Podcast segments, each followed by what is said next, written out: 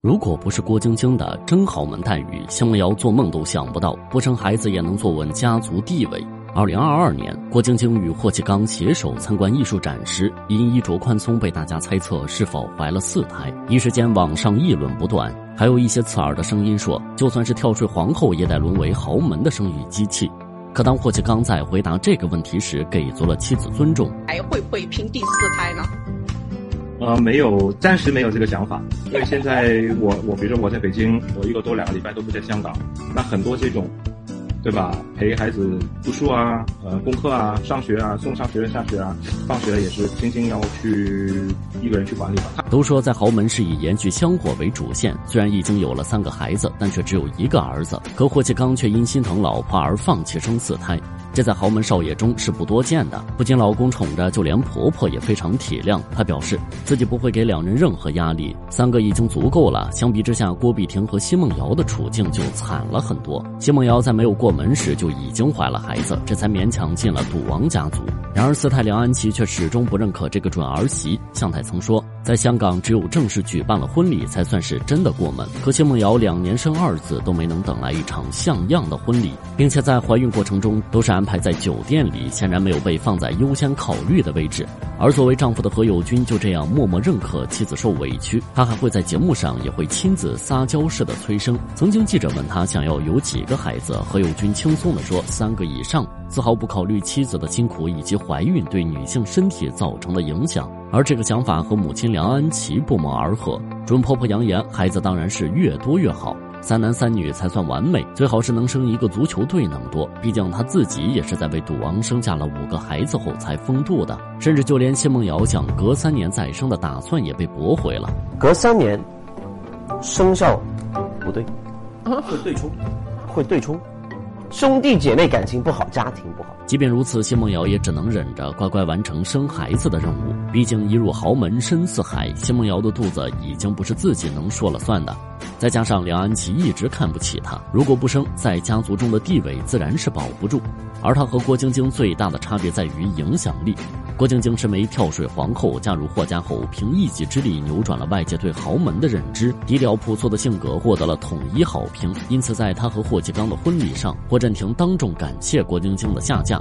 到后来，就连看望外孙也要经过儿媳妇的允许才行。所以，想要得到认可和尊重，除了老公对自己的爱之外，更重要的是自己足够强大才行。请周杰伦为容祖儿写歌，让曾志伟口出狂言，付出代价。杨受成到底有多宠爱容祖儿？二零零一年的一场颁奖典礼上，曾志伟作为颁奖嘉宾，竟然公开取笑容祖儿长得丑，还直戳心窝子，恶心模仿容祖儿龅牙的样子。而他的好友梁思浩也跟着一起起哄，还在一一档综艺节目上暗讽，他是靠着和大佬的关系才有今天。只是没想到，在半个月之后，兄弟俩在酒吧消遣时被人盯上，曾志伟被烟灰缸砸破了脑袋，被缝了二十九针，而梁思浩的脸也被揍得肿了一大圈，吓得他赶紧连夜道歉，这才平息了此事。可曾志伟作为港圈大哥，却咽不下这口气，扬言一定要找到幕后的始作俑者。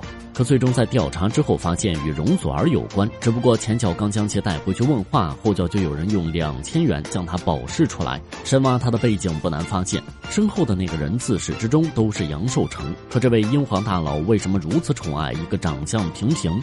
甚至在多数人眼中是丑女的小姑娘呢。一九九八年的一个夜晚，杨受成将容祖儿喊到酒店，给成龙、谭咏麟等港圈巨星唱歌助兴。虽然紧张，但容祖儿并不想错过这次展示自己的机会。没想到在唱完之后，杨受成也被她的嗓音征服了，下定决心一定要把她捧红。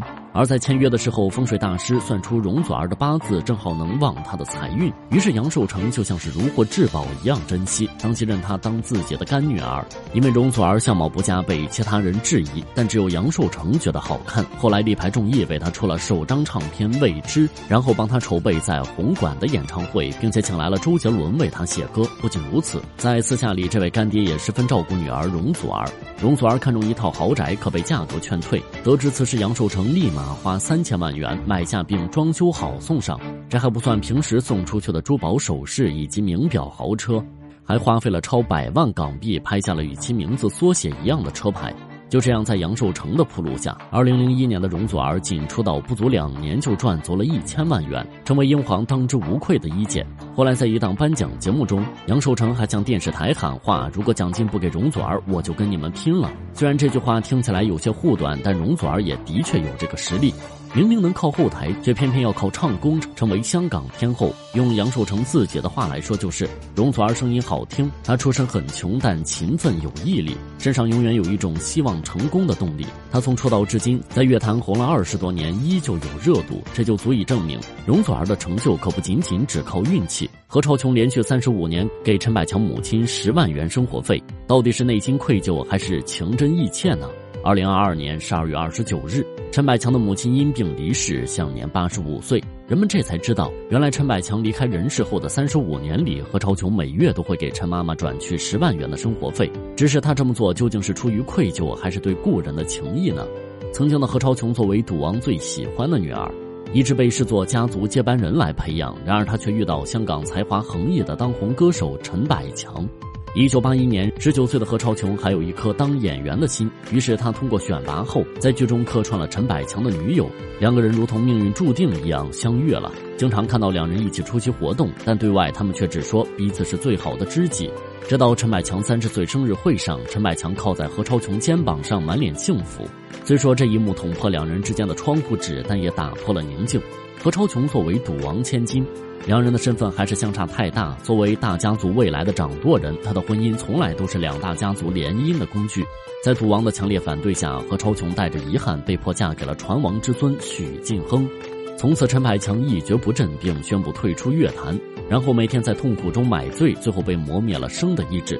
抛下将他抚养长大的母亲与世长辞，在陈百强的葬礼上，何超琼不顾世俗眼光为他扶灵，还和陈妈妈抱在一起哭成泪人。因为陈百强是陈妈妈唯一的儿子，于是何超琼主动承诺会照顾老人。在这三十五年里，何超琼会经常抽空看望他，还雇了数名保姆、保镖照顾他的日常起居。而何超琼也真正看清了自己的内心，与许晋亨这段没有感情的联姻，也在七年之后分道扬镳。之后，他们放下儿女情长，一门心思的打拼事业，一度成为香港第一女首富，还在家族中击退梁安琪，坐稳当家人的交椅。一切看似风光无限，只是她一直。没有忘记那段过往，时至今日还带着当初陈百强送给她的珍珠耳环。如果那时能够勇敢一点，结局是否会不一样？又或者陈百强不曾遇见她，说不定早就成为一代天王。只是斯人已逝，留下重情重义的人黯然神伤，还要用一生去为昔日的懦弱与妥协买单。